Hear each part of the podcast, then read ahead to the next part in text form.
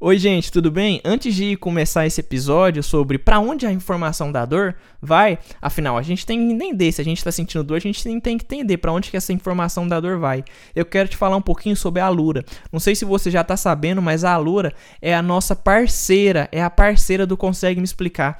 A Louras tem mais de 1.200 cursos profissionalizantes e você, por meio de uma mensalidade, pode ter acesso a todos esses cursos. E são cursos dos mais variados temas. São cursos desde cursos sobre a desenvolvimento de software, desenvolvimento de questão de programação, desenvolvimento de marketing digital. Afinal, hoje em dia todo mundo tem que entender um pouco sobre marketing digital para se você é um gestor de uma empresa, se você vai ser um futuro gestor de algum hospital, um futuro gestor da sua clínica um futuro gestor do seu consultório. É muito importante então esse curso de marketing digital que a Alura oferece.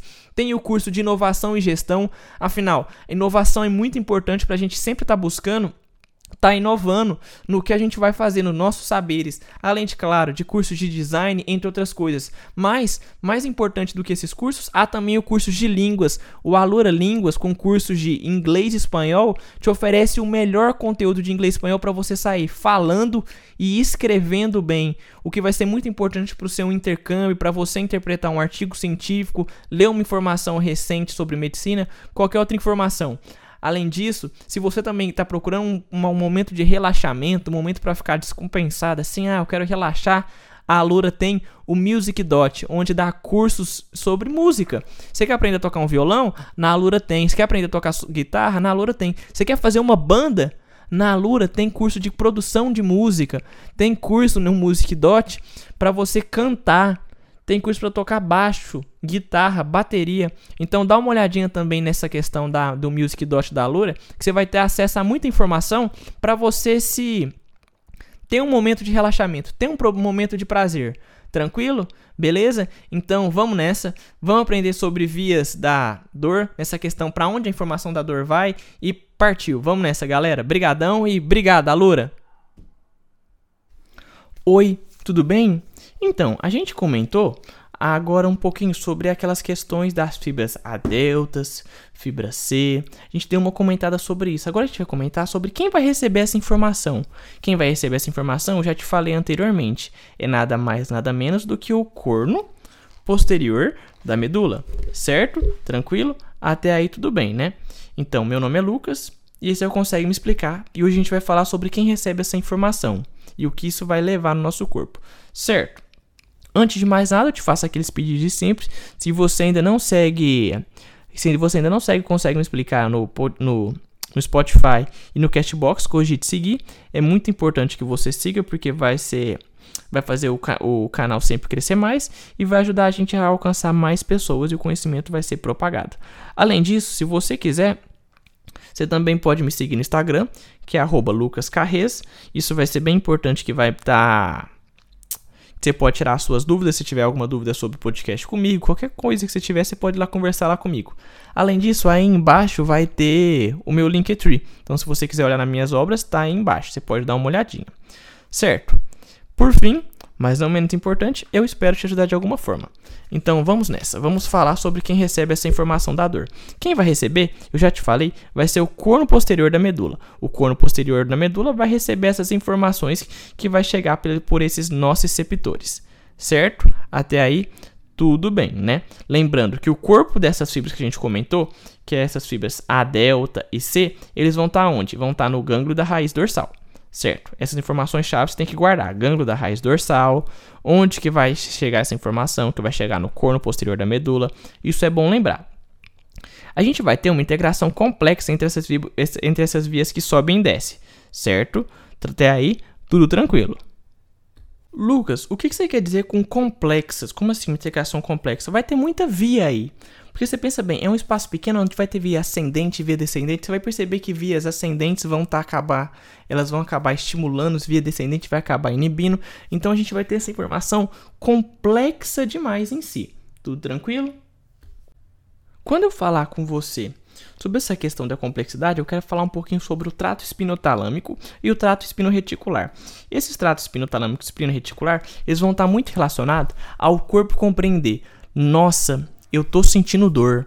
Nossa, eu me machuquei. Então esse trato vai ser como se fosse o caminho para levar a dor até o tálamo e depois passar para o córtex e o córtex interpretar: ah, fulano está com a mão em um objeto quente. Eu devo tirar.